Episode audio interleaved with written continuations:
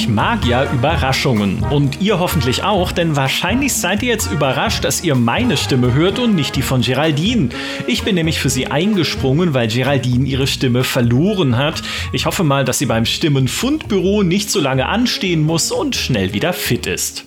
Überraschungen mag auch mein heutiger Gast, der ein Spiel zum Release verschmäht und dann nach über einem Jahr doch noch angefangen hat, um nun überrascht zu sein, dass er jeden Abend wieder stundenlang darin versinkt. Ich begrüße herzlich den Chefredakteur der gedruckten GameStar und Alterspräsidenten unserer Redaktion, Markus Schwertel. Also Markus, was spielst du so? Hallo Micha, ich spiele Cyberpunk 2077, also ein altes Spiel, das ja quasi schon vorletztes Jahr, wenn man ehrlich ist, im Dezember erschienen, erschienen ist. Und jetzt spiele ich es aber endlich. Was treibt Weil, dich? Ja, genau, warum? Warum? Warum nur? Also, es war so, als damals Cyberpunk neu war, haben wir, du erinnerst dich, unter, mit Blut, Schweiß und Tränen ein Sonderheft dazu gemacht. ja. Und weil ja, wie du gerade so schön gesagt hast, ich für alles Gedruckte zuständig bin, muss ich das Sonderheft gegenlesen. Das hieß, nach dieser heißen Sonderheftproduktionsphase stand mir Cyberpunk bis Oberkante Unterlippe und ich konnte es einfach nicht mehr sehen. Und ich dachte mir die ganze Zeit so, ah verdammt, und jetzt ich, soll ich das ja auch noch spielen, also rein aus beruflichen Gründen schon und natürlich auch, weil es mich interessiert hat, logisch. Und ich war dann direkt froh, als das rauskam und so verpackt war, dass jeder gesagt hat, nee, das kannst du eigentlich nicht spielen. Du musst, musst warten auf die Patches. Da war ich dann richtig, dachte ich mir, oh, puh, Gnadenfrist. Und hab, hab so gehofft, äh, also das klingt saublöd, aber ich habe gehofft, dass die Patches nicht so schnell kommen, damit ich möglichst viel von dem, was ich beim Gegenlesen über das Spiel gelernt habe, wieder vergesse, damit ich es dann beim Spielen neu erlebe. Also das ist, das, ich, ich gebe zu, das ist eine sehr snobistische Sicht das ist das Ganze und, und, und, und ungewöhnlich, aber genau das ist das passiert. Und noch dazu kommt, ich spiele es auf der Xbox, da war dann auch dieser Next-Gen-Patch, wo es dann auch vernünftig aussieht. Und jetzt habe ich eben vor ein paar, als der Patch eben kam vor ein paar Wochen, habe ich eben reingeschaut in diese Xbox-Version und dachte mir, ah, jetzt spiele ich es mal kurz an und dann spiele ich halt die anderen aktuellen Spiele, Horizon und Elden Ring und so. Und dann bin ich aber richtig auf Cyberpunk hängen geblieben. Und jetzt spiele ich es halt mit großer, großer Freude. Auch wenn es immer noch nicht ganz fehlerfrei ist, also fliegen immer noch ein paar Leute rum und so, aber es ist ein tolles, tolles Spiel.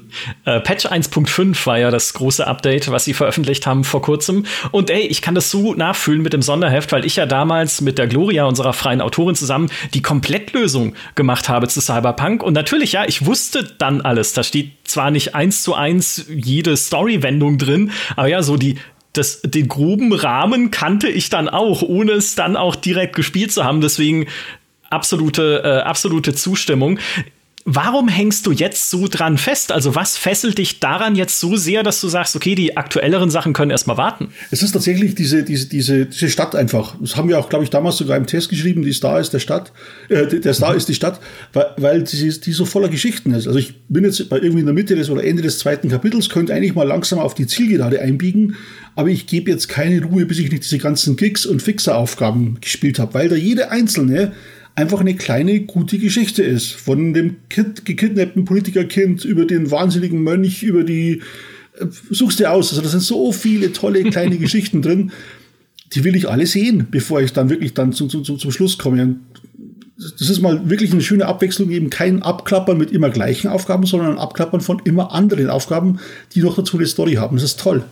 Bist du denn so ein Typ wie ich, der auch in Cyberpunk alle nur an, ansatzweise verfügbare Nebenmissionen gemacht hat, bevor ich überhaupt irgendwas in der Hauptstory weitergespielt habe? Oder spielst du alles quer durcheinander? Nein, natürlich. Ich bin, bin jetzt, ich spiele so, so lange in der Hauptstory, bis, ich, bis die Welt sich so öffnet, dass ich alles andere machen kann. Das passiert bei Cyberpunk relativ schnell. Und jetzt bin ich Level 40, ich glaube Max Level ist 50 und lauft quasi durch alles nur noch so durch. Also wenn es dann die Hauptmission mal richtig weitergeht, ist es wahrscheinlich keine Herausforderung mehr für mich. Aber es ist mir egal, weil bis dahin habe ich halt einfach die ganzen coolen Sachen erlebt. Um deine Frage noch mit deutlich zu antworten, ja, ich bin genau wie du. Ich bin super stark, bevor ich auch nur, nur richtig weit in, in Richtung Ende gehe. Aber es ist ja wurscht. Ja, so muss es ja sein. Ne? Eben, Dafür gibt es genau. ja Open-World-Spiele, dass man machen kann, äh, was man will. Spielst du das denn lange am Stück oder setzt du dich dann jeden Abend hin und denkst dir, okay, komm, ich spiele jetzt meine drei, vier, fünf Geschichten und dann ist auch mal wieder gut? Ich habe ja jeden Abend meine, meine, meine Spielzeit, die ich mir reserviere. Das ist, sind also drei bis vier Stunden, je nachdem, wie müde ich bin. Und da spielst du seit jeden Tag diese drei bis vier Stunden nur Cyberpunk. Also das ist jetzt gerade mein, mein, mein, mein schluckt gerade mein gesamtes Spielzeitkontingent. Am Wochenende, wenn ich Zeit habe, dann auch mal länger, klar. Und das ist ja ein großes Ding. Du, du kannst ja beliebig viel Zeit versenken. Ich meine, jetzt bin ich gerade dabei, dass ich, ich habe unfassbar viel Geld, habe ich gemerkt, und jetzt gehe ich halt los und kaufe alle Autos, die da so rumstehen. Nicht, dass ich niemals fahren würde. Ich fahre sogar äußerst ungern Auto in Cyberpunk, aber, aber ich brauche sie halt, ne? Ja. Äh, woher diese Abneigung gegen das Autofahren? Das, äh, das klingt jetzt total blöd. Mein, mein, das ist vielleicht sogar ein eigenes Podcast-Thema. Mein, mein Auto hat mir das, das, das Autospielen verleidet, weil ich, ich fahre seit, seit einem Jahr elektrisch und jetzt stört mich das, wenn Autos in Spielen laute Motorengeräusche machen. Verstehst? Also das ist einfach so, so, so anders wie mein normales Autofahrerlebnis. Das nervt mich bloß noch. Ich mag Gran Turismo gar nicht spielen, wobei ich ein großer Fan der Serie bin, aber es sind mir zu wenige Elektroautos drin. Hm. okay, ja. guter Grund. Okay, das kann ich nicht nachvollziehen, weil ich kein Elektroauto habe und auch sonst kein Auto. Aber ja, ich denke, ähm, ja, also du, du, hast da, du hast da sicherlich einen Punkt. Äh, glaubst du, dass du Cyberpunk 2077 durchspielen wirst? Also bist du jetzt, bist du so ein Completionist und sagst, okay, ich will jetzt da wirklich alles sehen und auch die Story abschließen? Oder glaubst du, dass irgendwann der Punkt kommt, wo du eher halt irgendwie keinen Bock mehr hast? Ich, ich kenne das ja von mir, von, von, von vielen anderen Spielen, von den Assassin's Creed-Titeln, von Witcher 3. Also das, es ist immer so, gibt es so einen Punkt, wo ich sage, boah, jetzt habe ich wirklich alle ähm, Nebenmissionen erfüllt, bin, bin auf, habe alles komplett aus, ausgemaxt und jetzt spiele ich halt in Gottes Namen auch noch die Story, damit es wirklich dann auch durch ist. Und das, genauso wird es hier auch laufen. Ich, ich sehe das jetzt schon am Horizont auftauchen, weil die Fixeraufträge werden langsam immer weniger und die Karte wird immer leerer. Äh, und mhm. ich merke jetzt schon so, wahrscheinlich schätze mir so in einer Woche oder so, fange ich dann mit der Story an und dann schaue ich aber auch, dass ich die durchkriege, weil dann will ich wirklich langsam mit Elden Ring anfangen. Ne? Und dann äh, läufst du in diesem Spiel voller Desinteresse durch diese dramatische Geschichte um Leben und Tod. und okay. Die für mich ja keine mehr ist, weil ich, ich kann da nicht mehr sterben mit Level 50, wenn ich da durchmarschiere. Das ist, äh, ja, das ist wundervoll. Äh, ganz anderes Spielgefühl dadurch eigentlich und ein ganz anderes ja, Story-Gefühl doch dann am Ende auch, wenn es doch eigentlich um, in dem Spiel ja auch um eine gewisse Dringlichkeit geht oder so, aber nö, das, nö. davon lässt man sich halt dann einfach ja, das nicht ist das große Problem der Open-World-Spiele, dass die Dringlichkeit dann in den Hintergrund drückt, äh, tritt, wenn du plötzlich diese Nebenaufgaben machst. Und da ist es halt besonders stark, weil, oh, oh, Hilfe, Hilfe, mein Hirn geht kaputt wegen, wegen Johnny Silverhand und in Wirklichkeit ist es halt egal. Also, wenn ich keine Hauptmission spiele, dann bleibt auch Johnny Silverhand friedlich. Und so ist es halt, äh, diese Diskrepanz, die du halt immer hast bei allen Open-World-Dingern. Ja, ja. Äh, jetzt ist natürlich Cyberpunk ein Spiel, wo man sehr unterschiedlich den eigenen Charakter äh, spielen kann. Wollen wir ja alle wissen, wie spielt Markus? Ich bin natürlich ein Hacker, logischerweise. also ich, ich, ich weiß nicht, ob ich insgesamt schon 200 Schüsse abgegeben habe in dem Spiel. Ich glaube es gar nicht, ehrlich gesagt. Ich mache alles, alles per Quick Hacks. Also lass die Leute mit, mit dieser Overheat-Funktion sich selber verbrennen, schließe sie kurz, äh, habe ziemlich früh schon diesen, diesen, diesen System-Crash äh, Hack gefunden, wo du die Leute komplett ausschalten kannst. Macht das alles meistens auch sogar vom Kamerasystem. Also ich gehe meistens gar nicht in die Gebäude rein, sondern wenn ich da reingehe, liegen da schon lauter Leichen und ich brauche bloß noch Sachen aufsammeln. Und wenn ich mal schieße, dann mache ich das mit Skippy, also dieser intelligenten Pistole, die sowieso automatisch auf den Kopf zielt.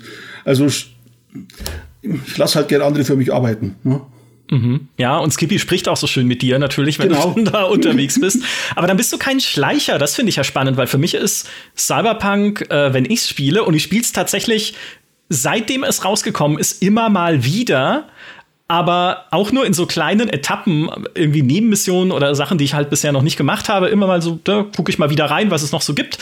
Und ich bin immer der Schleicher. Ne, immer Stealth, immer versuchen, möglichst heimlich zu sein, auch wenn ich inzwischen so stark bin, dass ich die Gegner einfach nur wegmähen könnte. Nein, ich will halt heimlich da irgendwie durch mich pirschen, die Kameras ausschalten, Leute von hinten irgendwie in den Schwitzkasten nehmen und in den Kühlschrank stopfen.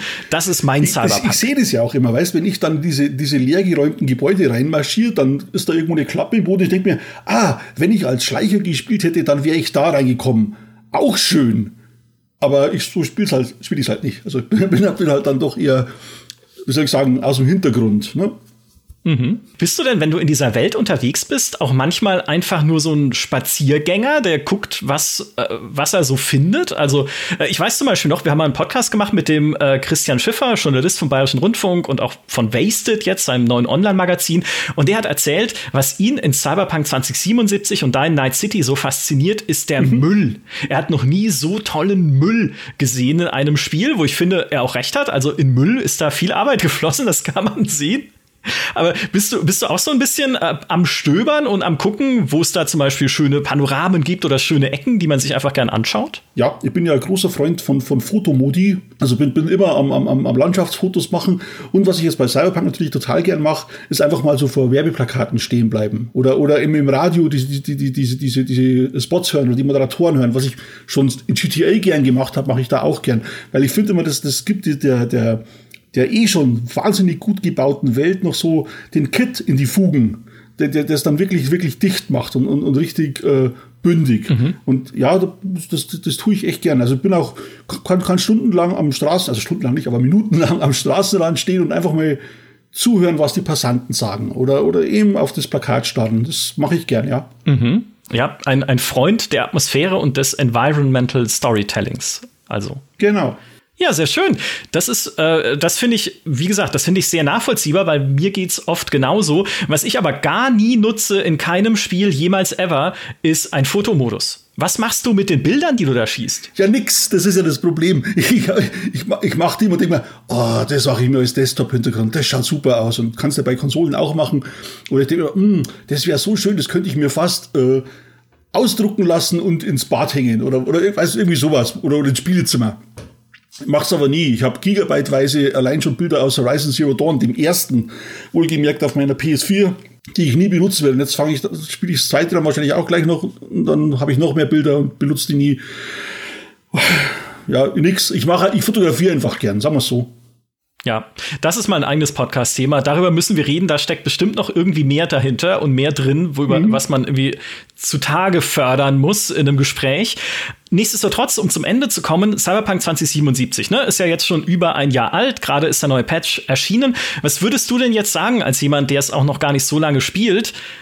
Wem kann man dieses Spiel jetzt wirklich empfehlen? Wer sollte sich das jetzt endlich anschauen, auch wenn man bisher dachte so, nee, ich habe da so viel irgendwie zwiespältiges drüber gehört, ich wollte es bisher einfach nicht ausprobieren. Also grundsätzlich mal allen Fans von Science Fiction also ich, ich gehe jetzt mal gar nicht mal so von, vom, vom Genre heran, sondern einfach von, von dem, was mich halt fesselt. Das ist, das ist halt diese Welt. Und ich denke mir, jemand, der Science Fiction mag, also ausgefeilte Welten, ein Worldbuilding-Fan sozusagen, der kommt ja auf alle Fälle auf seine Kosten, weil es ja auch fast wurscht ist, wie du spielst. Also du wirst ja nicht in eine Actionrolle gezwungen oder in eine Schleichrolle.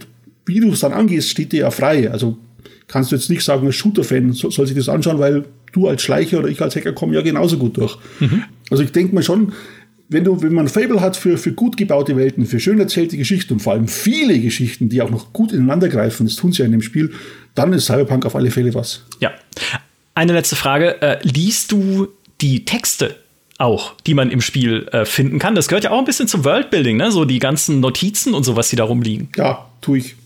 Das ist auch ein Grund, warum ich, warum ich immer, warum ich so viele Stunden drin investiere. Ich lese diese ganzen Charts. Also was ich manchmal überspringe, sind diese Gespräche, wenn, wenn du irgendwo Gesprächsnotizen kriegst, weil du die Leute wahrscheinlich eh nicht kennst, die da miteinander reden.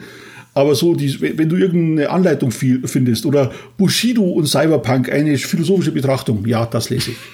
Sehr schön.